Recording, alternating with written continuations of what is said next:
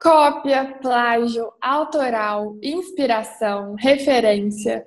Esses são alguns dilemas comuns na vivência de qualquer ser criativo.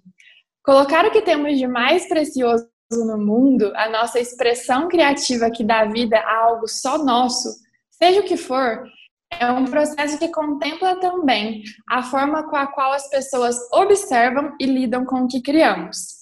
E cada um encara isso de um jeito. Com isso a gente não se surpreende. Mas temos assistido e sentido na pele, infelizmente cada vez mais, o quanto pode existir uma confusão entre qual parte de uma ideia pertence a alguém e qual parte dela pode inspirar a projeção da ideia de outra pessoa. Bom, esse episódio não é um manual da cópia, mas um convite a essa reflexão tão importante e relevante para quem cria. Oi, eu sou Stephanie Freu, comunicadora criativa de alma imensa e pés no chão. Bonjour, eu sou Amanda Moll e sigo acreditando que o mundo é de quem sonha. E esse é o Pitoresca Podcast.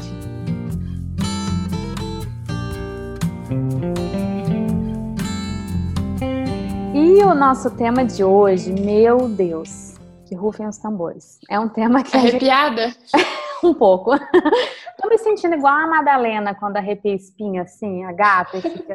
Ela arrepia e anda de lado, assim. Sério? Imaginem. Então a gente tá purinha Madalena nesse momento. Madalena é a gata da Teté. Corra no Instagram dela pra ver. Eu acho que é um Dando tema... um chiliquinho.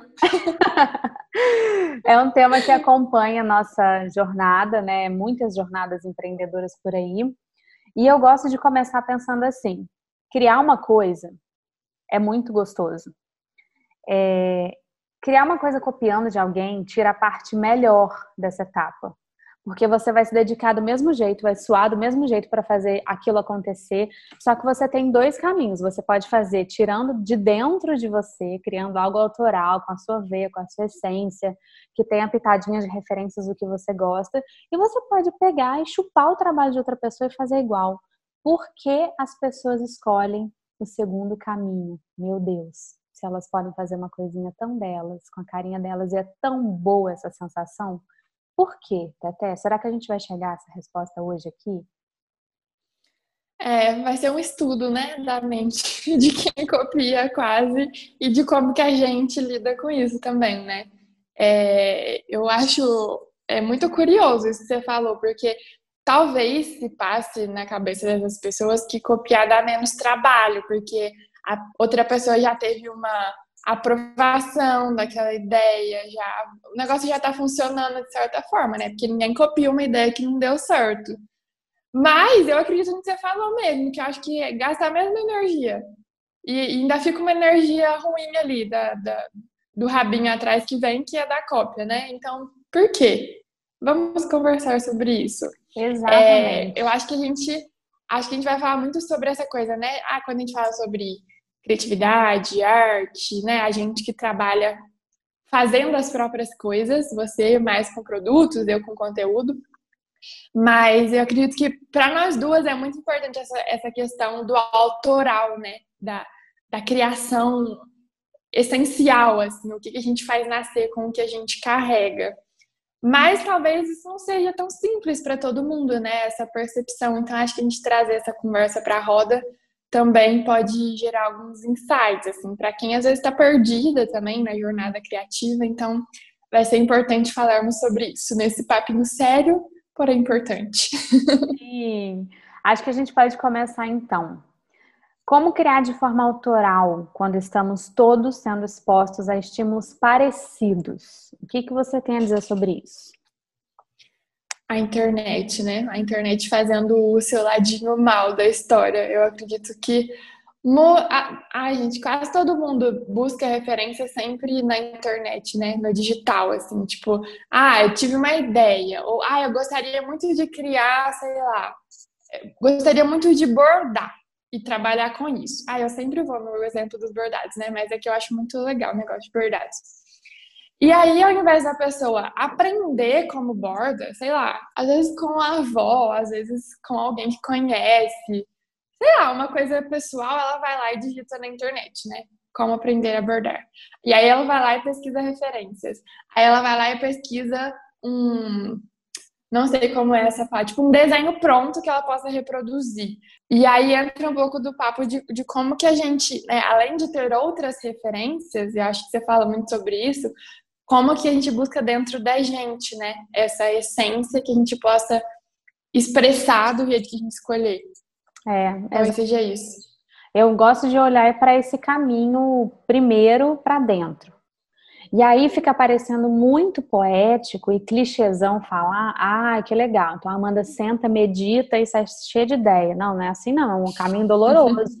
Eu tenho um bloqueio criativo, eu me sinto repetitiva, eu me boicoto, eu também me vejo na síndrome da impostora. Então, todo mundo vive essas limitações, não é uma coisa simples e mágica.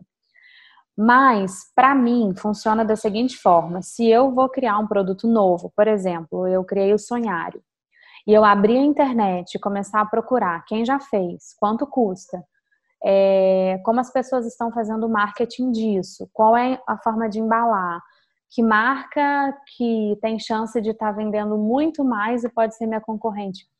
Pronto, travei, não vou mais, não fluo mais. Então, eu digo assim, sem medo de ser feliz, eu já falei em vários lugares, é uma forma que funciona para mim. E eu convido as pessoas a tentarem fazer isso. Eu não pesquiso antes de fazer as paradas. Eu simplesmente penso numa ideia, vou para dentro de mim, acesso o meu acervo.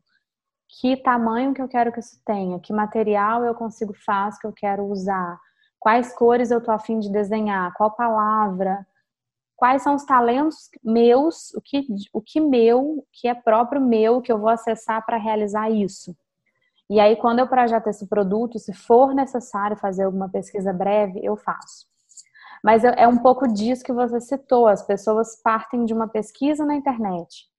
E aí eu vejo que isso trava muitos processos. Eu não falo só por mim, eu falo por pessoas que me escrevem, me pedem dicas, porque vasculham toda a internet estuda o processo de todo mundo, vê o produto que todo mundo faz e sente que não tem mais nada para colocar no mundo, porque já tem tudo pronto.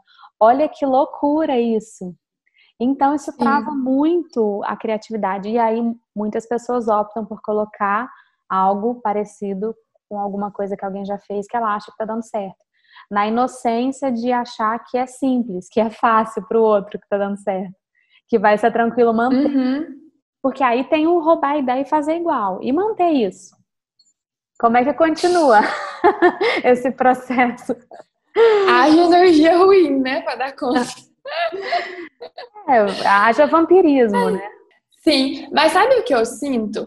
É, eu acho que é, é legal falar sobre a gente também, porque eu sinto que para mim criar é uma coisa muito natural eu, eu não, não consigo perceber assim, ah, alguém me ensinou a criar, alguém me despertou isso do meu jeito, do jeito autêntico que eu crio. Para mim sempre foi natural.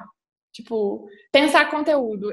Eu, assim, às vezes as pessoas me perguntam e buscam essas respostas assim, ah, como produzir conteúdo criativo?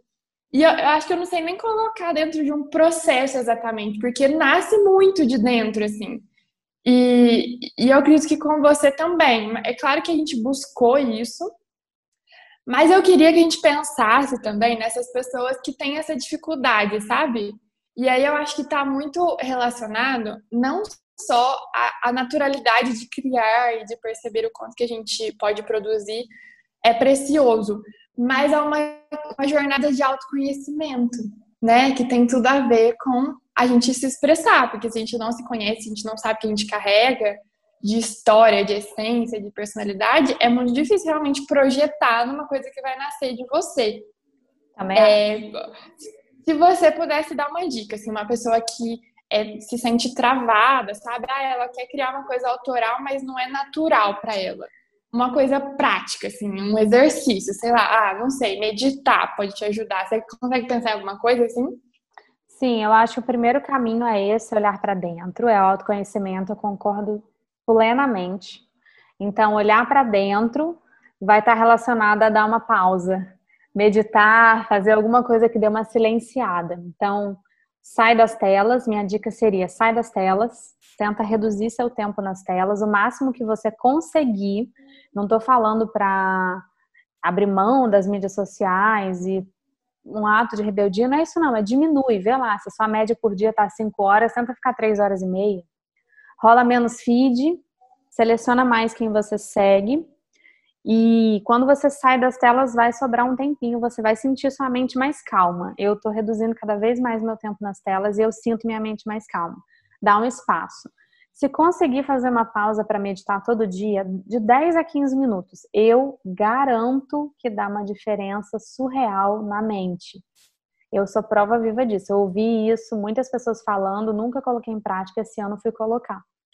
Mesmo que eu comece num dia acelerado, eu falo, gente, não dá, eu tô cheio de coisa para fazer. Eu sento no meu mat e fico 10 minutos em silêncio.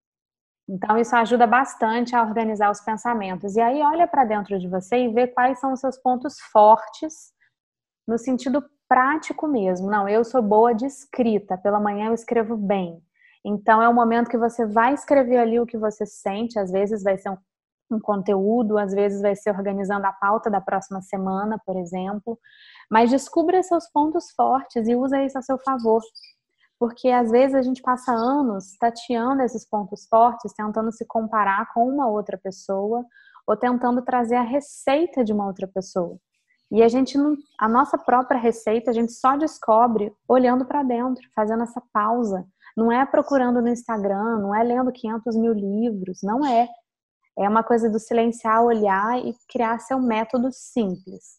Então, hoje eu sei quais são meus pontos fortes. E eu uso eles tanto a meu favor que às vezes eu crio com tanta fluidez que eu não, nem sei explicar como. Que eu acho que é exatamente o que você falou. Então é, é assim, descobre seu também. método, né? É, é, eu acho que é isso. Tá? E eu não estou descobrindo nenhuma lâmpada, foi por experimentação mesmo. Sim, é, isso que você falou do silêncio faz muito sentido, né? Porque se a gente fica o tempo todo recebendo influências de fora, esses ruídos começam a fazer parte da gente. A gente começa a acreditar que a gente é outra coisa. Exatamente. Que a gente não é de verdade, né? É. Então, mas não é fácil. Para quem não faz esse exercício, a coisa de ficar em silêncio, seja literalmente, né, no, no silêncio de não falar nada, mas às vezes de não pensar em uma coisa que outra pessoa disse, de não enxergar a obra de outra pessoa e querer reproduzir de, de alguma maneira. É um silêncio em vários sentidos, né? E, e, é um exercício que a gente tem que fazer sempre também.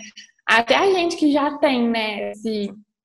Não, não queria usar a palavra facilidade, mas esse esse despertar assim dentro da gente, a gente também tem que fazer isso, porque senão a gente se deixa levar também deixa. em alguns momentos. Sim, deixa mesmo. Então, eu acho que é muito importante isso que você falou. É uma renovação que a gente faz. A gente não está pronta nisso, a gente fica renovando esse flow dentro da gente. Sim. E, e sobre autenticidade, acho que tem tudo a ver com o que a gente está falando. É, mas aí no finalzinho da sua fala você falou, né? A pessoa buscar no que ela já é boa. Eu acho que às vezes muitas pessoas ficam buscando o caminho de autenticidade dentro de uma jornada que não é dela. Às vezes por querer.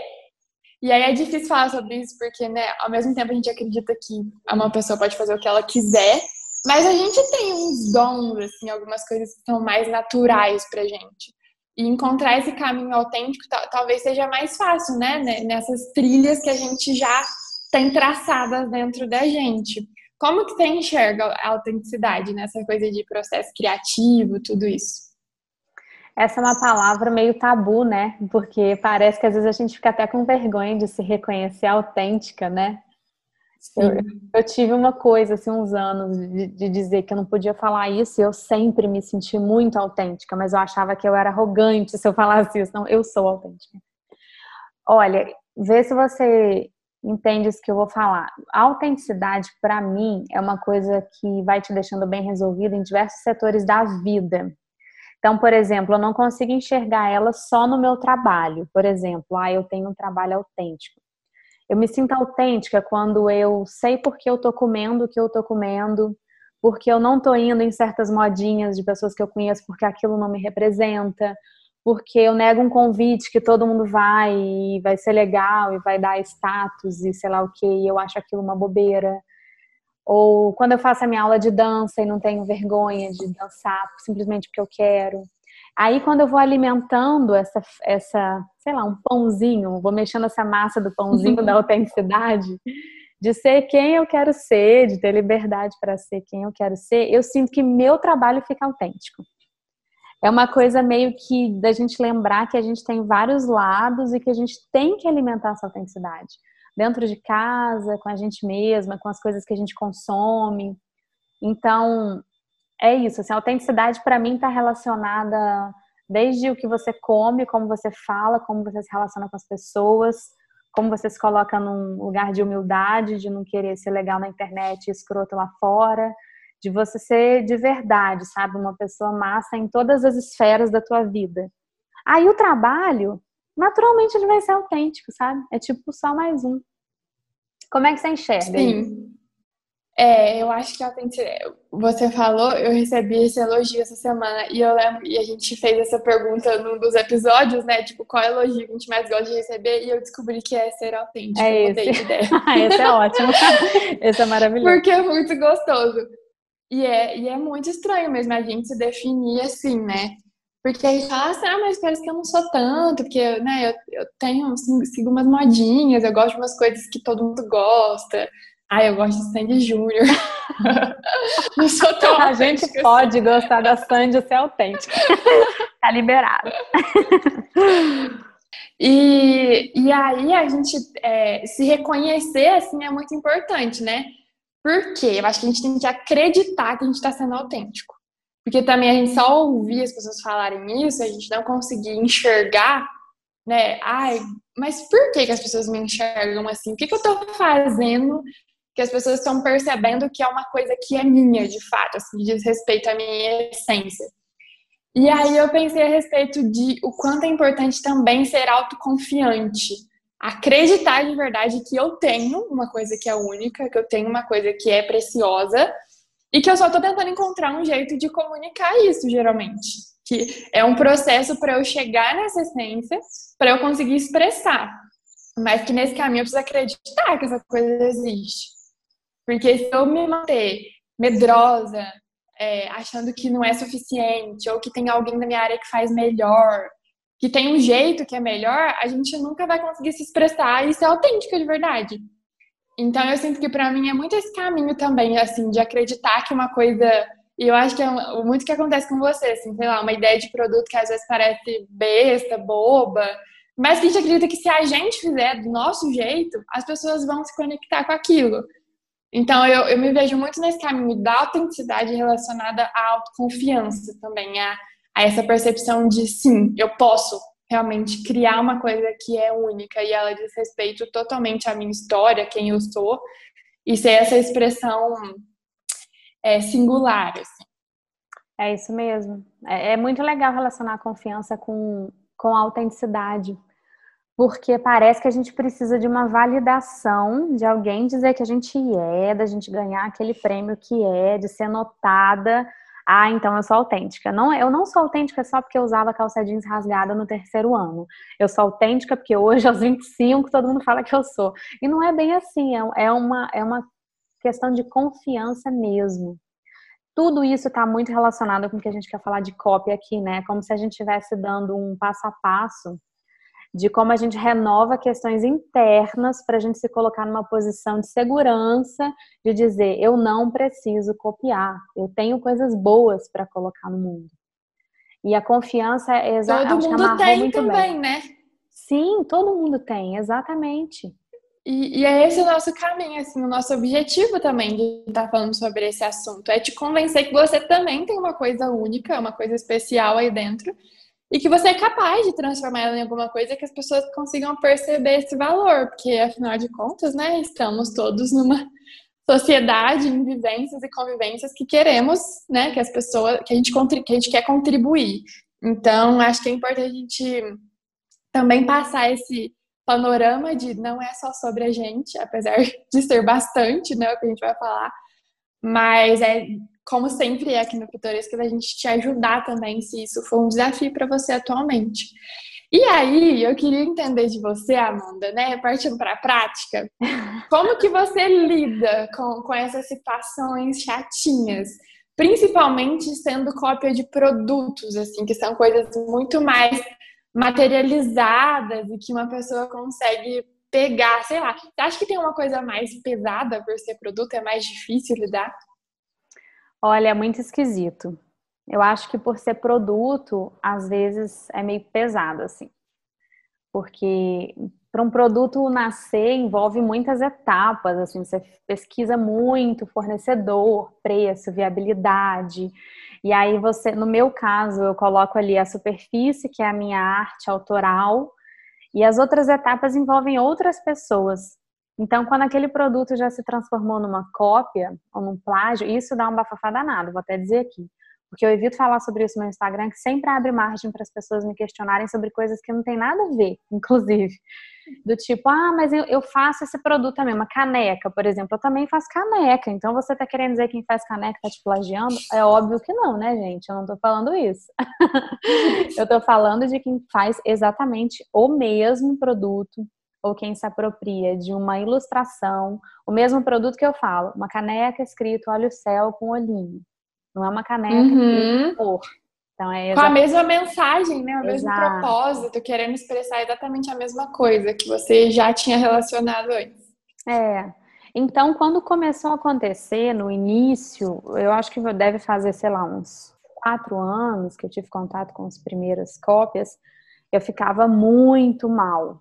Assim, meu Deus do céu, como pode um dia eu vou ser engolida pelo mercado porque uma empresa grande vai plagiar e vai acontecer. É, eu sou sempre pequena, vou ser sempre pequena, eu não tenho intenção de ser grande, eu já tive oportunidade de, de ter uma pessoa investidora e tudo, nunca foi minha praia, eu nunca quis isso. E, e aí eu achava que um dia eu seria engolida pelo mercado, esse era meu maior medo. E é triste, Assim, posso dar alguns exemplos de coisas. Por exemplo, os letterings, que são tão falados. Ah, por que, que a Amanda não faz lettering mais? Deixa de fazer de ferro, eu não sei o quê. Quando eu entrei nesse mercado dos letterings, ainda, eu ainda estava meio sozinha nele. Algumas marcas faziam, vinham coisas importadas, a gente via em sites grandes de campanha de itens de decoração ter coisas desse tipo com ferro retorcido, mas da forma que eu fazia ainda não tinha. O primeiro ano eu nadei nesse mar quase sozinha. Foi um ano de muita prosperidade nesse produto. No outro ano, os meus próprios letterings já tinham sido comprados por pessoas ou barra empresas que copiaram em volta exatamente a mesma fonte e reproduziram no MDF. E aí essas palavrinhas, o amor, o gratidão, fé, vocês já devem ter visto por aí, se transformaram em peças de MDF no Brasil todo e era exatamente a minha letra. Então começou a entrar naquele, naquela coisa, ah, mas isso é uma cópia ou não é? Mas é outro material.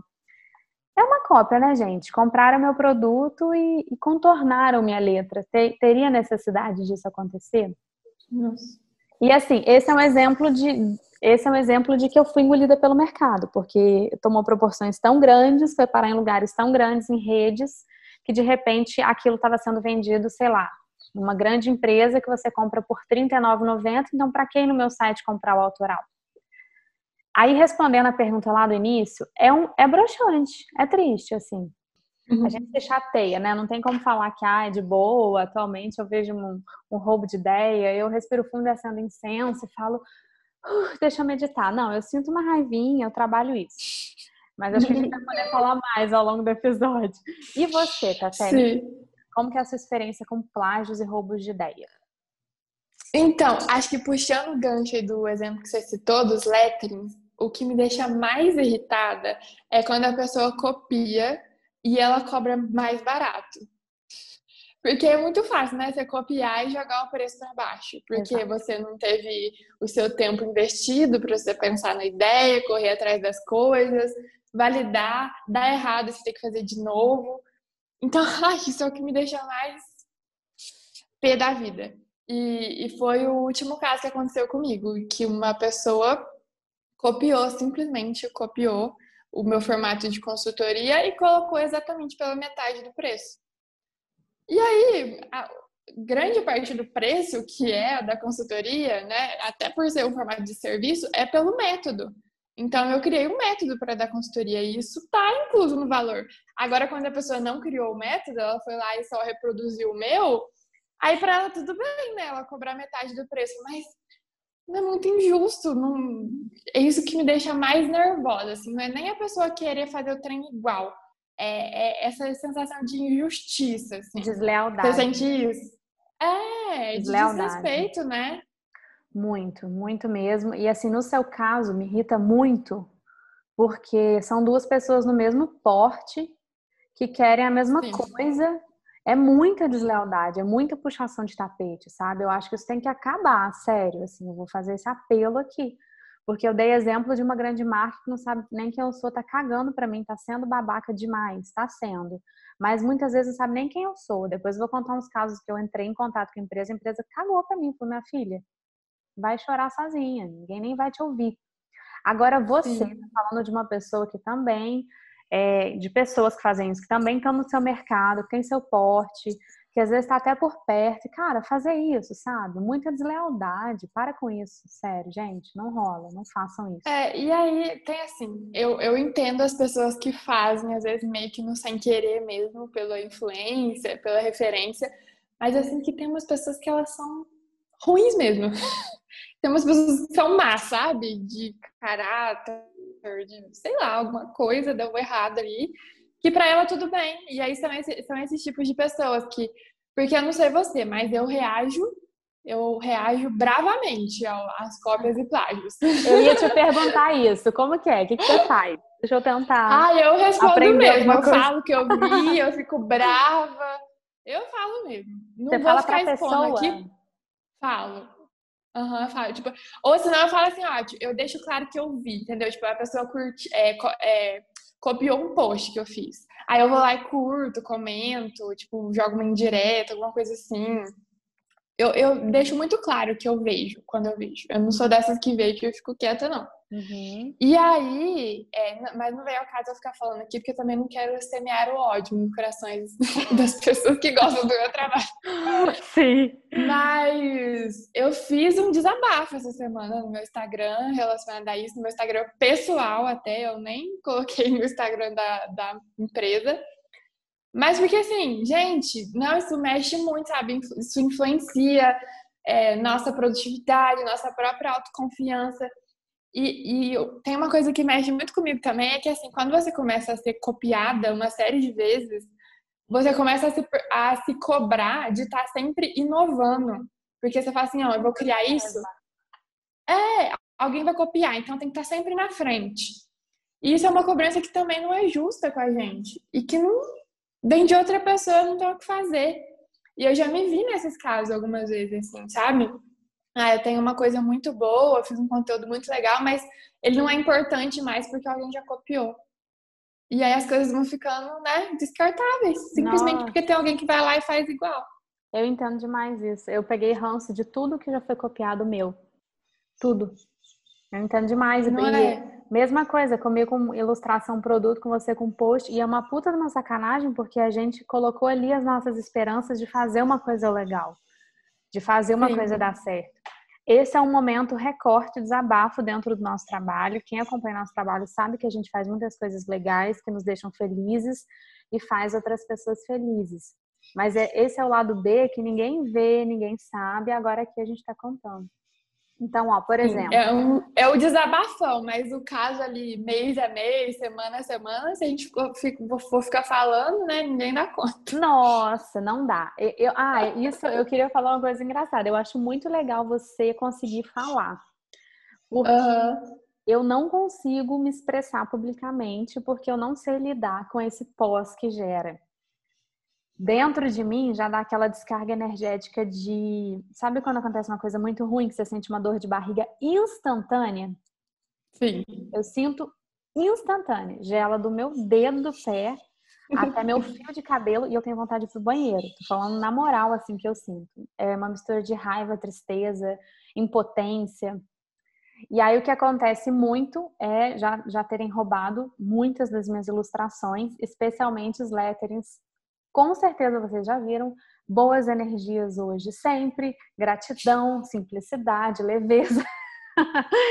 Todas as palavras que eu acredito do fundo do meu coração que tem algo a dizer. Eu criei coisas com elas e que foram copiadas no meu site, no Pinterest, no Google, tiram a minha assinatura e fazem de tudo com elas. Estampa de camiseta, azulejo, quadrinho, plaquinha de MDF, tudo que vocês podem imaginar existe com as minhas ilustrações. Tudo.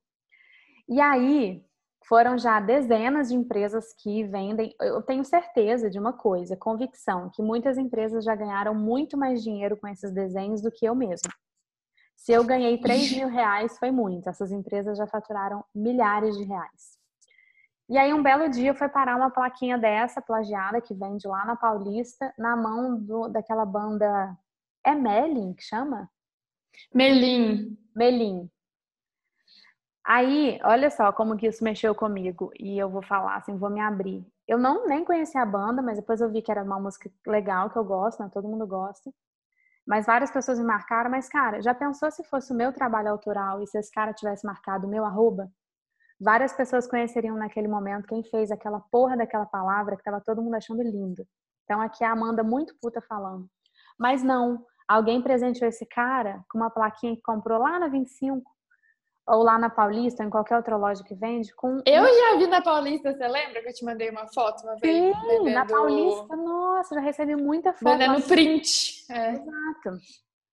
Aí é triste, porque eu, não, eu, sei que não sou só eu, são vários outros artistas que eu conheço, outros que eu não conheço. Mas como é que é meu podcast, eu tô fazendo esse apelo, tô falando por mim. É foda, sabe? Quando eu tô aqui pegando aquarelinha e fazendo uma palavra, eu já tô pensando, vão me roubar e isso vai se transformar em outras coisas pelo Brasil afora. E é triste. Sim. E às vezes eu fico pensando, o que, que me motiva então? O que, que eu tô fazendo que eu tô fazendo? Às vezes você pensa isso até.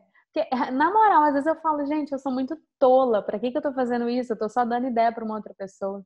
Por isso que eu fui muito pro lado das artes originais, agora eu tô vendendo só os meus originais, eu parei de vender print, porque eu acho que eu já dei tudo que eu podia para as pessoas roubarem na internet, tudo. E na semana retrasada eu fiz o meu último, tive a minha última treta, que é a treta offline, que eu não faço as online. Se eu expusesse essas empresas, eu riscaria faca toda semana. O que eu tenho de print, que até Deus duvida no meu celular, não acreditam. Só que eu não gosto de fazer essas coisas, eu acho que expõe, que gera uma briga que eu não gosto de administrar. Mas na semana retrasada foi o último contato que eu fiz, uma empresa de camiseta de Porto Alegre, o Sul tem muitas empresas do Sul, porque lá tem muita confecção, tiveram muitas que eu já tive que falar. E aí eu escrevi para a marca do cara, ele estava vendendo com as minhas estampas. E aí ele falou para mim: "Que é isso? Falar que é seu desenho me prova". Aí eu mandei os originais, a foto, o processo que eu fiz. E ele falou para mim: "Olha, eu queria te dizer uma coisa, você está sendo muito inocente. Você está na internet, se você coloca seu desenho na internet, é cruzar os dedos. Eu comprei isso num banco de imagem. Esse desenho já não é mais seu há muito tempo. Pode ficar aí brincando sozinha. E outra coisa, ele ainda falou assim para mim. Era a estampa Boas Energias hoje sempre. De boas energias você não tem nada. Vou até tirar a estampa da minha coleção. eu falei, meu Deus. Quando eu li aquilo, Socorro! eu já tinha tido a dor de barriga, óbvio. Eu mostrei pro Thales, era um sábado. Eu falei, Thales, esse foi o último contato que eu fiz na minha vida. Nunca mais. Beijo, mundo, adeus. E aí eu fico pensando, gente, se as pessoas soubessem disso, se eu mostrasse isso, mas sabe, pra quê? Só ia tomar meu tempo, gastar minha energia. E aí o que eu fico pensando é pra que comprar essa briga, expor, porque só vai gastar minha energia, tomar meu tempo, eu vou ficar mal. Vou receber um tanto de textão de, de pessoas falando, ah, mas isso é. Isso é porque o seu trabalho é bonito, por isso que ele é copiado. Ai, gente, eu não aguento esses comentários. Mas, mas eu sinto o contrário, sabia? Eu senti tanto no, no depoimento que eu fiz os meus stories, desabafo, e quando eu falo com a pessoa, eu fico puta da vida também. Nossa, eu conversei com a menina, né, que fez isso, com a consultoria. Você conversou com ela? Não, eu respondi indiretamente, uhum. não a respeito desse serviço, porque foi várias coisas, gente, que a menina copiou. E aí, eu assim, eu fico também com esse fogo dentro, mas depois passa. Então eu prefiro sentir que eu externalizei, que eu pelo menos me posicionei e depois eu fico de boa, eu gosto de jogar a bomba de volta na mão da pessoa, entendeu? Eu não gosto uhum. de ficar com a uhum. bomba. Mas e quando a outra é. pessoa pode te ferrar toda? Porque tem umas empresas, às vezes eu já. Ah, não, mas eu nunca lidei com empresa grande. É, é galera não, com não. muito seguidor no Instagram, tipo, bem mais do que eu. O que rouba ideia de todo mundo. E aí fica parecendo, ah, mas o justo, Amanda, seria você expor. Só que na hora que a gente expõe, não vem ninguém junto. É você com teu é. peito de escudo tendo que se ferrar ali. Então agora eu vou começar com uma assessoria jurídica para resolver as coisas diferentes. Eu já ouvi, Sim. eu já ouvi até ameaça, ameaça do tipo eu acabo com a sua marca. Então assim, o mercado é, é, muita, mas é muita maldade que pode rolar. E aí eu fico preferindo não não entrar nas brigas. Né? É meio que um uma autoproteção, mas eu acho que é muito bom externalizar. Eu acho muito legal o que você fez. É, é para mim fez bem dessa vez. Não sei se vai ser assim nas próximas. Mas dessa vez eu tava muito, tava muito acumulado, assim, sabe? Aí juntou com outros assuntos também. Eu falei, ah, eu vou falar mesmo. É gostoso fazer E aí é bom porque você recebe uns abraços também, tipo, que te lembram, sabe? Por que, que você faz aquilo que você falou. Ah, mas por que, que eu vou criar uma coisa nova se alguém vai copiar, sabe? Por que, que eu vou criar se tem é, sei lá, 5% de pessoas aqui que estão só esperando eu lançar uma coisa nova para elas lançarem a coisa nova delas, que é exatamente a minha. Nossa, Ai, que ódio. isso, exatamente. Ei, Pitoresca, temos uma novidade para te contar e um desafio para te fazer. Acabamos de fazer as primeiras postagens na casinha do podcast lá no Instagram. Sim, agora temos um perfil por lá também que é o arroba Pitoresca Podcast. Por enquanto, ele ainda ficará adormecido até que cheguemos à marca de 2 mil seguidores. E então saberemos que é o momento de levar as nossas conversas para esse espaço próprio também lá no Instagram. Por isso, já siga agora mesmo arroba Pitoresca Podcast e aproveita para compartilhar o perfil com as suas amigas que têm tudo para ser pitorescas com a gente também o desafio tá feito. Já aconteceu alguma vez com você de você criar alguma coisa e aí achando que aquilo era muito único e de repente você se deparar com uma coisa muito parecida e talvez pensar assim, ah, talvez eu tenha consumido uma referência aqui que foi a, a mesma, mesma de alguém, sei lá. Ou alguém estava pensando a mesma coisa que eu exatamente no mesmo momento, assim, já rolou? Já rolou. Eu, nossa, esse exemplo, vou, ninguém sabe disso, mas vou dar aqui agora. Eu acho até bom, para mim é um alívio. A camiseta Lute como uma menina. Quando eu desenhei uhum. lettering Lute como uma menina, foi quando eu comecei a ler textos feministas e eu vi a expressão Fight Like a Girl. E aí eu simplesmente traduzi e fiz a minha camiseta. E aí eu lembro que na semana que eu ia lançar a camiseta, eu vi na Fátima Bernardes, uma atriz que eu gosto muito, usando a da puta peita, que é maravilhosa, Lute como uma garota. Eu, eu, eles, eles têm camisetas incríveis, depois fizeram várias outras, super relacionadas a esses movimentos políticos, tudo que eu adoro. Eu vi, falei, meu Deus, eu vou lançar essa camiseta sexta-feira, eu vou ser, vou ficar taxada como uma copiadora morfa, foi horrível, eu senti uma coisa péssima. E aí, quando eu lancei, eu tinha, estava agendada, eu tinha que lançar, tanto que ela nem teve renovação de estoque. Foi o, o lote, acabou, acabou. Existem as últimas infantis que ainda tem no meu site, acho que tem três aqui na loja, mas eu não renovei, porque não é, eu entendi que não era meu mercado, foi uma coisa pontual que eu fiz, mas aconteceu isso, foi muito a frase do momento, a onda do momento, estava borbulhando todos esses gritos feministas, as coisas estavam começando a ir para o produto. Começando não, já tinha muita coisa, não estava começando não, mas a camiseta eu ainda não tinha visto. Traduzida para o português, né? Porque eu não, nunca faço com as palavras em inglês. E aí eu vi essa, a, a, dessa outra marca, e entendi que era eu tinha que recuar, sabe? Eu acho que, que é um pouco assim. Ficou parecendo uma cópia, eu achei que ficou parecendo, fiquei com muito medo disso. E quando eu postei, inclusive, eu lembro que uma pessoa comentou: Nossa, Amanda, essa camiseta é igual a da. Eu acho que o arroba é, é puta peita mesmo, a marca. E, e aí eu falei: Pois é, é uma tradução da frase Fight Like a Girl. Acho que a gente quer dizer que está aqui querendo dar o mesmo grito. Mas eu entendi Sim. que não era para eu ficar insistindo naquilo, porque minha marca tem vários outros produtos. Eu fiz uma coisa pontual, já a marca dela era esse grito, é dela essa, esse rolê, é dela esse mercado. Então, Sim. aconteceu isso comigo. Eu posso dar esse uhum. exemplo. Porque aí eu fiquei numa sensação de, nossa, agora pode parecer que eu sou a pessoa que estou copiando. E eu realmente não conhecia. É, com conteúdo isso é muito fácil acontecer. Eu até já te mandei algumas vezes, e até com o tema do próprio podcast já aconteceu com a gente também. Sim. Mas conteúdo é muito comum. E, e nunca dá para saber, assim, na real, se alguém realmente copiou, se pensou a mesma coisa. Lá no, no meu Instagram, arroba se você não segue, siga agora. eu posto muita frase, assim, e são frases, na maioria das vezes, de, sei lá, de um ano e pouco para cá, a maioria são autorais. Só que, geralmente, é, o que eu tô pensando, a vivência que eu tô tendo, é a de muitas outras mulheres. E muitas outras mulheres que também produzem conteúdo. E às vezes saem umas frases assim, muito parecidas, e aí eu fico naquele impasse tipo, será que copiou? Será que pensou? Será que copiou? Será que pensou? Ontem mesmo eu vi uma de um post que eu fiz há muito tempo, assim, faz mais de meses, tipo, é, não se desculpe pela sua cara de cansada. Ah, e aí eu vi uma, um perfil muito grande. Aí é, postou isso ontem.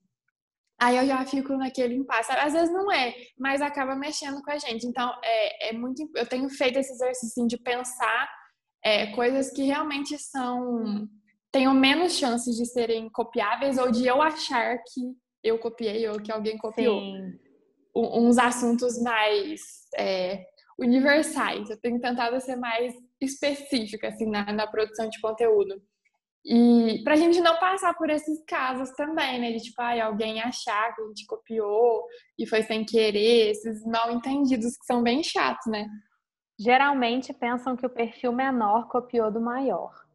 Sempre. Geralmente pensa isso. E aí gera um, um, pouco de desconforto quando a gente é o perfil menor. Eu não gosto dessa régua. Porque eu acho que tem muita coisa no inconsciente coletivo e o que estava rolando, que acho que rolou exatamente com o meu lute como uma menina e exatamente com as suas frases, é que é o papo da vez. Então, às vezes, Sim. é o momento que tá todo mundo falando de ansiedade, de cansaço, momento dos gritos feministas. Então, todo mundo começou a aquarelar útero, por exemplo um mais lindo do que o outro, era o tema da vez. É, no, seu, no seu caso, conteúdo, agora na quarentena, muito sobre saúde mental, é o tema da vez. Aí fica muito esses esbarros. Eu também gosto muito de pensar que a gente vai soltar um fora da curva, assim. Às vezes eu, eu sinto muito isso com os meus produtos, atualmente. Dois anos para cá eu acertei a mão no flow, no timing. Eu lanço uma coisa, às vezes eu sinto que eu pego a pessoa de sopetão, assim, mas é, era isso. Aí eu, eu brinco com o Thales que Gente, é assim, a gente está falando de cópia, que a gente sabe lidar bem com isso, mas isso vai continuar acontecendo. Não sejamos hipócritas. Então, para a gente ser bem realista, eu lido com isso toda semana. Eu vou continuar vendo as pessoas que eu sempre vi achando que eu estou ditando tendência e fazendo a mesma coisa que eu dois meses depois. e eu fico pensando, pra quê, minha Nossa Senhora? Porque em dois meses eu já estou pensando num outro negócio, porque eu não estou ditando tendência nenhuma. Minha cabeça não dita tendência, ela é louca. Se eu fosse vocês, não continuaria seguindo. E até, até pensando nos temas aleatórios, é muito isso, não tem ninguém ditando tendência. É uma coisa, botei uma lupa, vi significado aqui. Sim. Tuf, vou falar Sim. disso. Isso é a vida. É, sabe uma, um caso que eu lembrei? Olha que curioso. Quem, eu não sei quem de vocês conhece Carol Pinheiro, mas ela sei lá, deve fazer uns dois anos, faz um bom tempo isso. Eu lembro que ela fez um vídeo, assim, que fez muito sucesso, e em algum momento desse vídeo ela falou uma frase que mexeu muito comigo, que era, ninguém segura uma mulher segura. Só que ela não tinha se apropriado dessa frase. Ela falou durante o vídeo e pronto. E aí eu lembro que nem foi no mesmo dia que ela postou, assim, que eu assisti, mas aí eu criei um post com essa frase dela entre aspas, citando que era dela. E aí ela percebeu, tipo, que, nossa, poxa, eu falei essa frase. Aí ela foi, mandou mensagem, falou, nossa, que legal e tudo. Só que ela resolveu se apropriar de verdade dessa frase que dela. Legal, sério? Só que nessa altura. Sim, quem, quem segue ela há mais tempo vai lembrar que depois ela até. É, ela... Aí o que, que aconteceu? Ela se apropriou dessa frase, só que aí, no mesmo dia que eu postei, uma, uma artista foi e criou um lettering digital dessa frase. E aí marcou a Carol e marcou eu, como se eu tivesse, sei lá, feito a curadoria. Aí, depois disso, todos os perfis de lettering digital tinham feito essa frase. E, a, inclusive, a frase virou camiseta tipo na Renner, na Riachuelo, alguma loja assim. Não é assim. possível. E aí deu maior beozão, porque ela, ela descobriu e tudo. Aí o que, que ela fez? Ela entrou com coisas legais contra essa empresona. Eu lembro que era uma fast fashion. E ela, sim, e ela criou a camiseta dela, com a frase dela, vendeu essas camisetas, tipo, num lote super pequeno, mas é, fez uma doação com o valor que ela tinha arrecadado com essas camisetas. Eu achei muito legal que ela muito fez. Muito legal, muito legal mesmo. E, e como na época eu era pequenininha, sei lá, tive no máximo 2 mil seguidores, foi até um momento que gerou muita movimentação no meu perfil. Mas foi um caso assim que, né, eu, eu não sinto que eu copiei, eu acho que ela também não acha que eu copiei, mas eu, eu acompanhei esse processo. Uhum. E, e, o quanto que, às vezes, né, às vezes não é, o que não é um conteúdo, né, não, é, não era um post que ela criou sobre aquilo, não era uma ilustração, mas ela falou aquilo. E isso também mexeu com ela, as pessoas se apropriarem dessa frase, porque viram que tinha potencial, de uma forma desrespeitosa. Então, assim, tem, quando a gente cria, seja do jeito que for, igual eu falei na introdução, mexe muito com a gente, qualquer forma de, de reproduzir isso, né?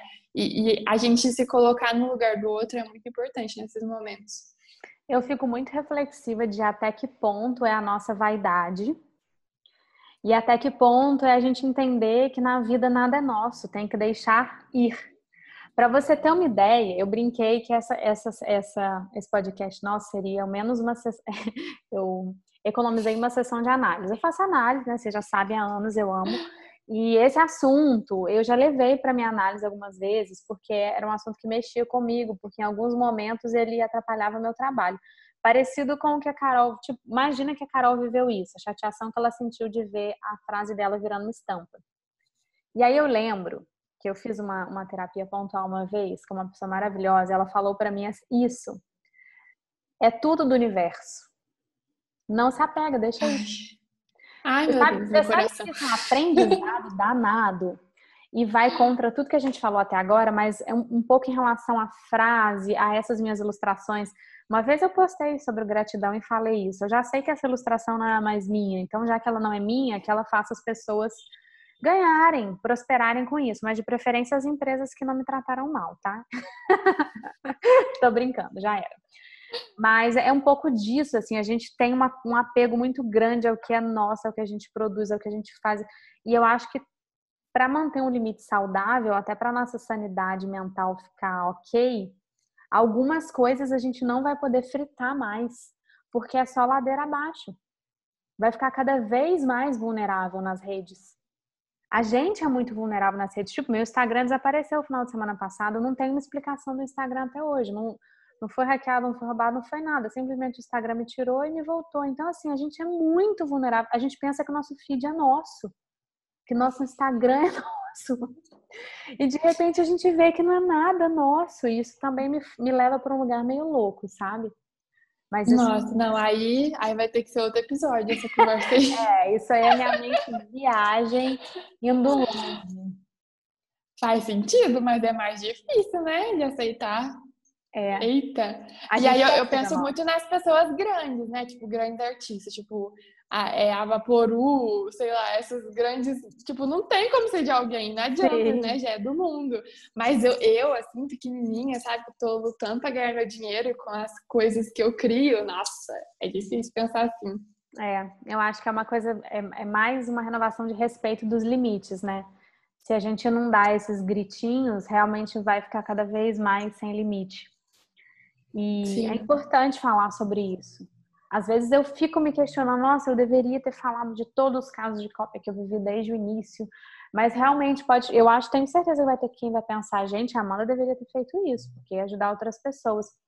Mas dentro de mim era uma coisa que me fazia um, uma bagunça interna, e como eu prezo muito o meu bem-estar primeiro, depois o que eu sou do Instagram para fora, eu realmente não eu optei não fazer, mas quando eu vejo as pessoas fazendo, eu entendo exatamente o que elas estão sentindo. Eu acho muito importante. E esse podcast, de certa forma, é um grito que a gente está fazendo aqui, sabe, para abrir esse diálogo. A gente tem muitas seguidoras que também fazem o que a gente faz e muitas ouvintes que fazem o que a gente faz.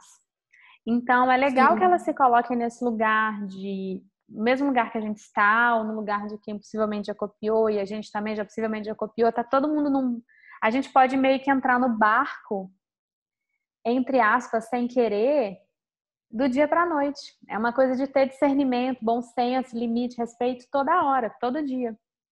Ver quem Sim. fez na fonte, pesquisar se você está se apropriando de uma coisa que não é sua, olhar para dentro, né? Ter essa autoconfiança de criar algo todo seu. Para que seguir alguém, querer copiar alguém?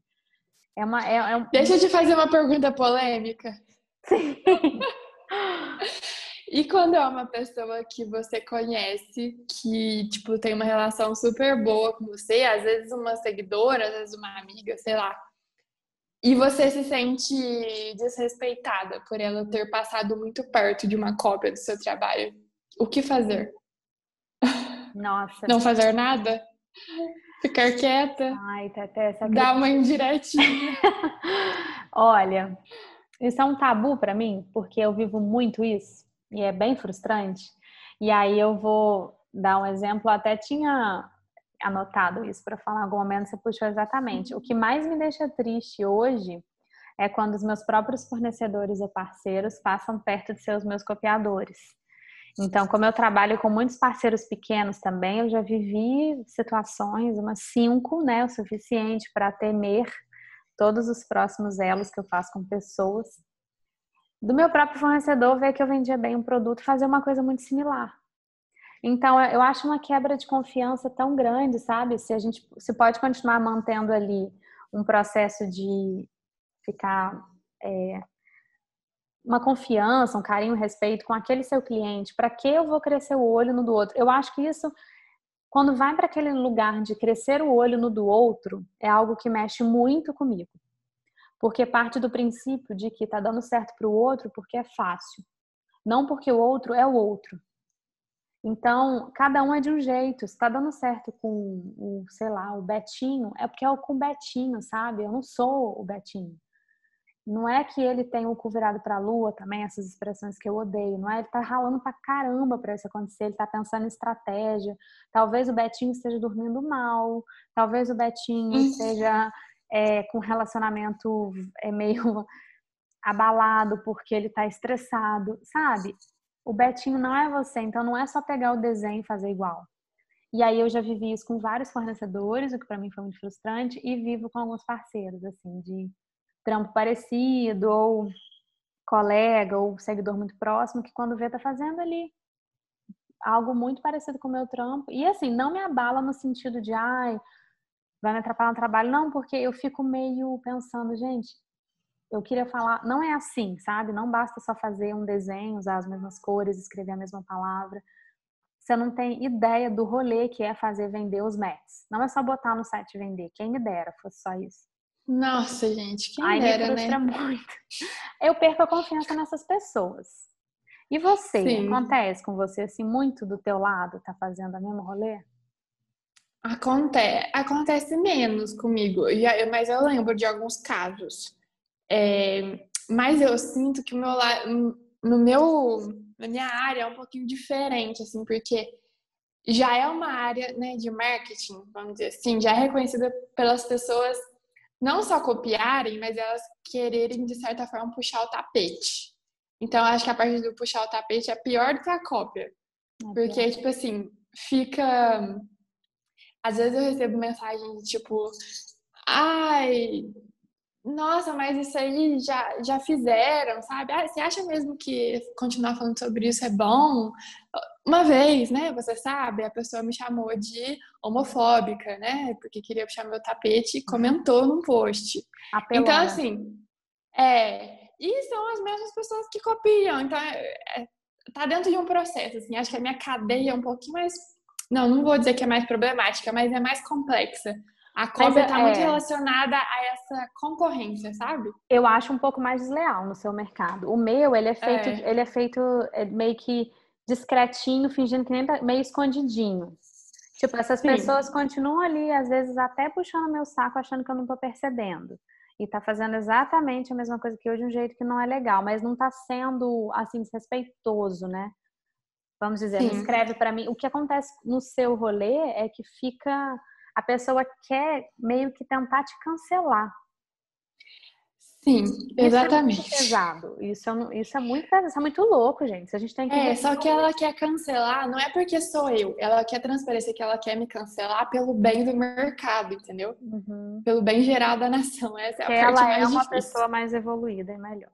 É, isso, é bem complexo. Mas isso rende um outro episódio também. Nossa, como? Eu acho que a gente poderia falar, pra gente caminhar pro fim, algumas dicas assim que a gente poderia pensar e que a gente mesmo usa para a gente fugir desses caminhos de ser uma copiona, de ser um copião. mesmo que sem querer. A gente falou algumas aqui, né, que é a questão da referência, que eu acho que é uma das mais importantes. Mas eu acho que é legal, é, além disso, falar novamente sobre buscar o seu caminho de autoconhecimento das formas mais diversas possíveis, seja no seu silêncio, seja fazendo uma atividade física, seja, sei lá, pesquisando, fazendo qualquer coisa, conversando com seus parentes para saber sua história, sua essência. Enfim, buscar de alguma forma essa coisa única que você tem, que a gente acredita que todo mundo tem. O que mais você poderia dar de dica, assim? Bom, eu acho uma coisa legal é mudar suas referências ao longo do tempo. Então, ah, eu amo três pessoas. Daqui seis meses, tenta descobrir outras três pessoas que você ame também.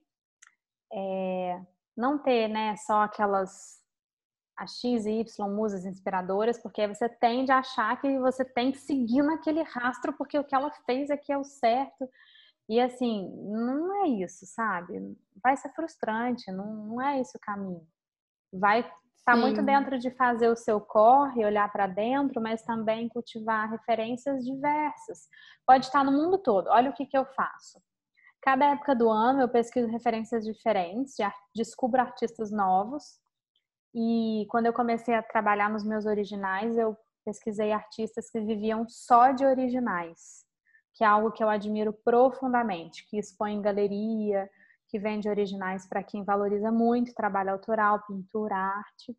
E aí eu encontrei vários artistas maravilhosos da Califórnia, da Austrália e essas meninas que começaram a me inspirar. Então, no momento são elas, mas eu tenho várias, eu tenho várias empresas que são musinhas para mim, mas eu não fico obcecada nelas. Às vezes eu passo um ano sem ver, aí no final do ano vou lá ver o que ela pensou pro, pro para as papelarias novas. Então é muito perigoso a gente ficar com uma referência só sugando aquela pessoa, fica um pouco vampirismo assim. A gente é maior que isso, sabe? A gente pode mais. Sim. Olha o mundo todo, porque tem muita gente boa no mundo todo. Países distantes, não sei se é só Brasil. É, pessoas que fazem coisas diferentes do que você faz e que sejam referências é, ricas, mas referências que vão que você vai conseguir projetar de uma forma mais indireta, né, e mais a ver com você. Então, tipo, ah, sei lá, eu gosto do jeito que alguém cria cerâmicas. E eu gosto porque ela ela tenta me comunicar uma coisa relacionada a muito específica afeto. Então, como que eu posso transmitir o afeto através do meu jeito de criar? Acho que esse exercício também é é muito importante. Dá mais trabalho, viu, gente? Dá trabalho mesmo. E referência a isso, tem que dar trabalho, não é só você jogar no Pinterest e copiar. Baixar uma imagem, vamos lá, vamos fazer isso. É, colocar uma folha sulfite na tela, né? E passar o traço por cima. Quem dera, fosse, assim, né? Qual o app?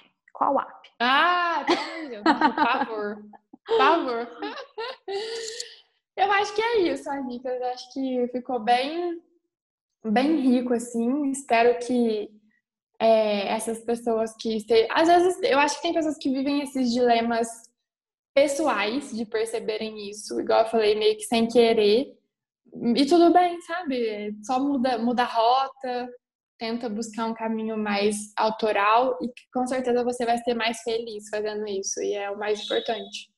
Tem uma coisa que eu queria falar dessa outra dica que eu acho que, que tem me inspirado muito nos últimos tempos que eu acho que pode ajudar as outras, as outras pessoas também. Você falou de observar é, criadores de outras áreas também, né? Isso eu adoro. Também, minhas principais referências não são da minha área. Tirando essas artistas autorais que eu citei, gosto de seguir outras empresas. Eu gosto de observar muito o ritmo de criação das pessoas, o ritmo que elas trabalham, que é mais ou menos de quanto em quanto tempo elas colocam coisas novas no mundo, é, qual o ritmo de postagem, o, a gente consegue sentir assim quem é aquela empresa que marca uma presença muito forte, que tem muitos lançamentos. Eu já tive muitos lançamentos, eu tive um ritmo muito diferente do que eu tenho hoje. Então, isso é um aprendizado que eu venho tendo nos últimos anos. E se elas fazem coleções grandes, se elas têm estoque grande, se o produto que elas criam é muito variado ou não, se é um site lotado de categorias ou não. É interessante você. Eu gosto de observar muito mais isso do que necessariamente o que as pessoas estão fazendo, que desenho tem, que cor tem, que estampa tem. Eu não me ligo muito nisso.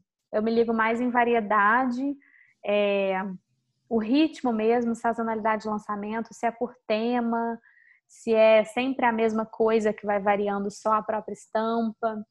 E aí a gente vai entendendo que a nossa empresa pode ser o que a gente quiser. E isso é uma Sim. limitação. A gente acha que não, que, os, que o mercado dita um sistema, e aí eu tenho que ir lá na internet pesquisar qual categoria do mercado eu estou, ah, então é assim que se faz. E não é, sabe? E não é. Sim. E assim, eu não, eu não eu acho fora da curva. Sim, eu acho que é importante se você está nesse dilema de tipo buscando o que, que você quer criar, o que, que você quer fazer, vou te indicar um dos nossos episódios, que é o episódio 17, Empreender é para todo mundo. Porque a gente aborda um pouquinho disso que a Amanda falou, de que empreender, criar, viver do que você produz, não é só a coisa de criar. Tem muitas outras coisas envolvidas. E para você criar de uma forma sustentável, legal, autoral, autêntica, enfim, várias palavras. Então, então, tem muitas coisas envolvidas. E talvez você seja a pessoa que vai criar por si só, criar para ser feliz, não necessariamente criar para vender. Então, encontrar o seu lugar e se, se sentir parte desse espaço também é muito importante. Então, fica aí a dica do episódio 17, se você ainda não ouviu. Boa. Tá até os nossos quadros? Bora! Coisas que me irritam. Nosso momento de desabafo, como se até agora não tivesse sido. A gente ainda tá no divã, tá no finalzinho da análise. É aquele aí, aí é, é, tipo, esse aqui, esse aqui. Não, eu tenho que falar esse, peraí, rapidinho. tipo isso. É meio que a coisa que irritou essa semana, né? Basicamente. Conta qual Olha, é o eu... da vez. É, a coisa que me irritou essa semana são as pessoas que ficam é, constantemente comparando o que elas estão vivenciando com o que eu tô passando também. Então, tipo, se eu tô vivendo um problema e eu falo isso em alguma altura, ela fala, ah, eu também tô na mesma. Ah, eu também tô sentindo isso. Aí, se eu tô bem, ela fala, nossa, então, eh, parece, né, a lua e não sei o que, fez todo mundo ficar feliz. Isso me irrita muito. Tem umas pessoas que fazem, parece que me perseguem, eu acho que tá até contextualizado, Parece que elas co copiam meu mood, sabe? Uhum. Dá uma raiva disso. Então, conta que você não gosta de astrologia. Não, eu odeio. então você não aceita que a gente fale. É Mercúrio retrógrado. É não, gente, pode ser, mas eu não quero. Seria mais fácil colocar a culpa nele, até. É, é, é, o padrão da vez, é Mercúrio retrógrado. Eu tô, eu é. gosto de astrologia, né? Você sabe. A gente é super Sim. ao contrário nesse caso. E você, o que te irritou? Bom, o que me irritou também é uma coisa que aconteceu recentemente, mas que acontece recentemente há um ano. E eu tô sentindo falta dessas mensagens de mensagem de WhatsApp, pelo amor de Deus, não é para mandar mensagem no WhatsApp não. Mas que ela não seja relacionada que ela não Calma aí, calma aí que eu vou explicar. É, calma, calma que eu vou detalhar, por favor. Senão quando ver. É, que não seja relacionada a trabalho e a favor. Então, me irrita um pouco só mensagem pedindo favor. É um desabafo e também é um puxão de orelha para mim mesma, para eu ficar atenta se eu não estou fazendo isso com as pessoas também. Eu acho que sim, que eu também faço. Eu estou aqui olhando para o meu rabo. E para a gente exercitar mais, se quer entrar em contato, oi, tudo bem? Como é que você está? A gente perguntar como as pessoas estão para conversar, porque às vezes quem está lá pedindo meu nonagésimo favor da semana é uma pessoa querida ali que também está precisando conversar, só falar um pouquinho, passar um tempo, assim como eu, e a gente não está se vendo, sabe? A gente só está querendo o favor do outro. E, bom, eu poupei uma sessão de análise falando isso, foi bom. Mas assim, eu, eu recebo muito. Eu também tô nessa, gente. Podem me inserir aí. Tô totalmente sentindo a mesma coisa.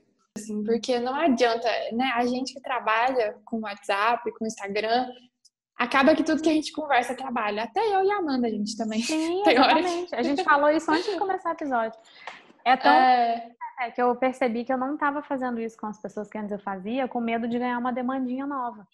Porque meu dia já está tão lotado, pipocando, as pessoas me pedindo coisas aleatórias, né? A gente já falou isso no episódio também. É... E, nossa, eu não lembro em qual, mas eu, a gente falou isso das demandinhas extras que a gente ganha. Que aí eu, eu pensava assim, nossa, tô com saudade dessa pessoa, mas não vou nem falar com ela, que certeza que vai vir mais um favor. Parece isso. egoísmo da minha parte, não é isso. Eu sigo fazendo 3 milhões de favores por semana, mas é que tá demais, eu não dou conta demais, não tá cabendo. Então, é.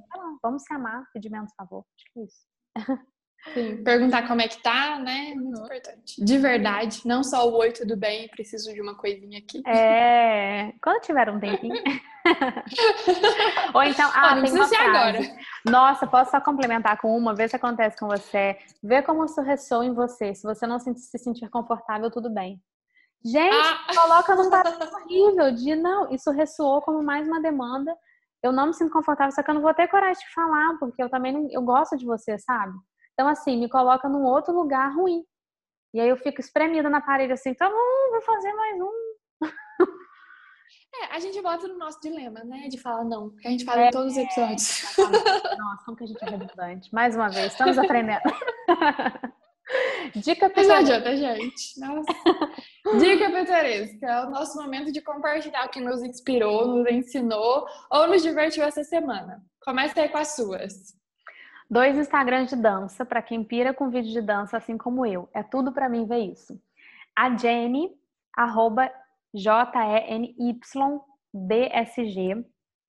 É uma mulher simplesmente maravilhosa, minha musa dançarina. Meu sonho é conhecê-la um dia. Ela mora na Bélgica e ela dança. Ela dá aula, faz workshop, dança em muitos vídeos maravilhosos. Só que eu amo especificamente, os que eu amo mais é o que ela dança com a Anne, que é uma eu acho que é a Ana, mas ela também é.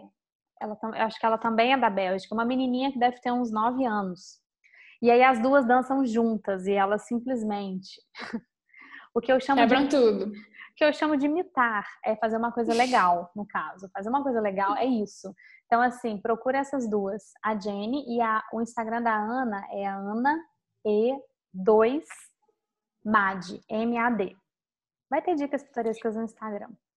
É, muito é, a gente posta sempre nos stories depois para vocês catarem o arroba certinho. Não se preocupem.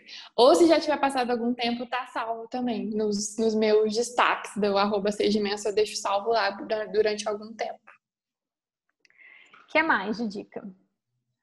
Olha, eu queria te dar uma dica, essa dica é especial para você. Eu tô ah. guardando ela para um episódio de viagem, mas que não tá chegando nunca. É o Instagram só de achados do Airbnb, é exatamente isso. Arroba achados do Airbnb. Cara, não acredito. E é simplesmente surreal. Tem, tem cabanas de 200 reais até 5 mil reais a, a noite. Mas assim, é bom de ver, é bom de sonhar, né? A gente que tá doido para fazer uma viagenzinha. Eu fico simplesmente sonhando diariamente nesse perfil, e aí eles postam os, os links desses achadinhos deles. Tem umas coisas assim que vai poupar nosso tempo. então, se você está buscando algum refúgio aí para os próximos dias ou semanas, vou deixar essa dica aqui. Geralmente é para você caro. também. Eu já tô fuçando aqui. Tem de todos os preços. Deles, ah. É o propósito deles é ser achados de para todo mundo. Então, de, tem desde diários de 140 reais até 5 mil reais, entendeu? Gente. Mas todos são igualmente lindinhos, fofos, maravilhosos e achados de verdade. E tem pelo Brasil todo também. Maravilhoso, tô babando no feed, tudo que eu amo. Não sei se posso pagar metade, mas vou vasculhar todos. Eu Sim, tudo é bom para sonhar também. Exato, exato, faz parte. Ó, eu tenho uma segunda dica. Essa semana vai ser um cupom no site. Só porque se você ouviu esse episódio até aqui, é porque você é muito pitoresca raiz e você merece. E eu vou dar um cupom de 10% válido no site todinho. Só que ele só vai ser válido até final de outubro. 31 de outubro ou 30 de outubro? Quantos dias tem outubro? Socorro. Eu acho que é 31. 31. Ele é válido até dia 31 de outubro. E o cupom é Sou Pitoresca simplesmente vai para o site, usa o cupom, tem 10% em qualquer produto, incluindo o tapetinho de yoga, viu, gente? Galera pira no desconto. Arrasem! Corre lá que 10% é muita coisa. É, se vocês estão namorando, aproveita. Vocês merecem. E apro... é, ouvir a gente falando tanto assim, merece. Vez ou outra a gente alterna uns presentinhos aqui. Espero que vocês gostem. É para ouvir o episódio até o final, viu? Toda vez que tem presente, a gente fala no final. É no final. Sim. E a minha última dica é a banda do meu namorado, para quem não conhece, que chama A Outra Margem. É, eu, eu coloquei essa dica, não é só de puxa saquismo, não. Eu adoro mesmo, eu amo.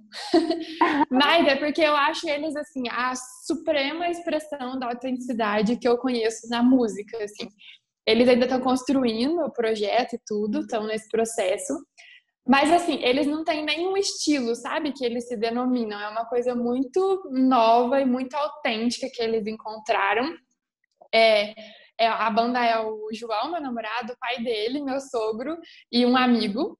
Eles são muito bons. O meu sogro tem uma super experiência, então ele entende muito, assim, uma super qualidade. E ele contribuiu com essa parte de criar uma coisa totalmente nova. Então, eu vou deixar essa dica para quem gosta de música, tá buscando referências novas, frescas e que ainda não estão bombando, mas que vão bombar, tá? Ano que vem, vocês aguardem. E fazer essa propaganda aqui também, porque João merece. E é isso, espero que vocês gostem. Adorei. Ah, e o arroba é a outra margem. Tem um A no início. E tem no YouTube também, já tem alguns clipes, espero que vocês curtam. Que massa, até até a mesma dica. Eu não seguia no Instagram da banda, tô seguindo. Sim, adorei. eles são muito autênticos. Uau, adorei as fotos, já adorei tudo. Que massa. Sim, inclusive amanhã eles vão fazer uma sessão de fotos para as capas dos singles que eles vão lançar. E vão ser muito, muito criativos.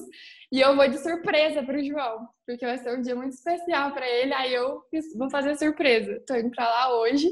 Então tô muito na vibe também, assim, imersa. Jura? Que bonitinho! Uhum. Não acredito, que legal. Muito massa. Sim. Dicas Bom, episódio concluído. Acho que a gente. Eu tô mais leve. Você. Tá mais leve também. Tô.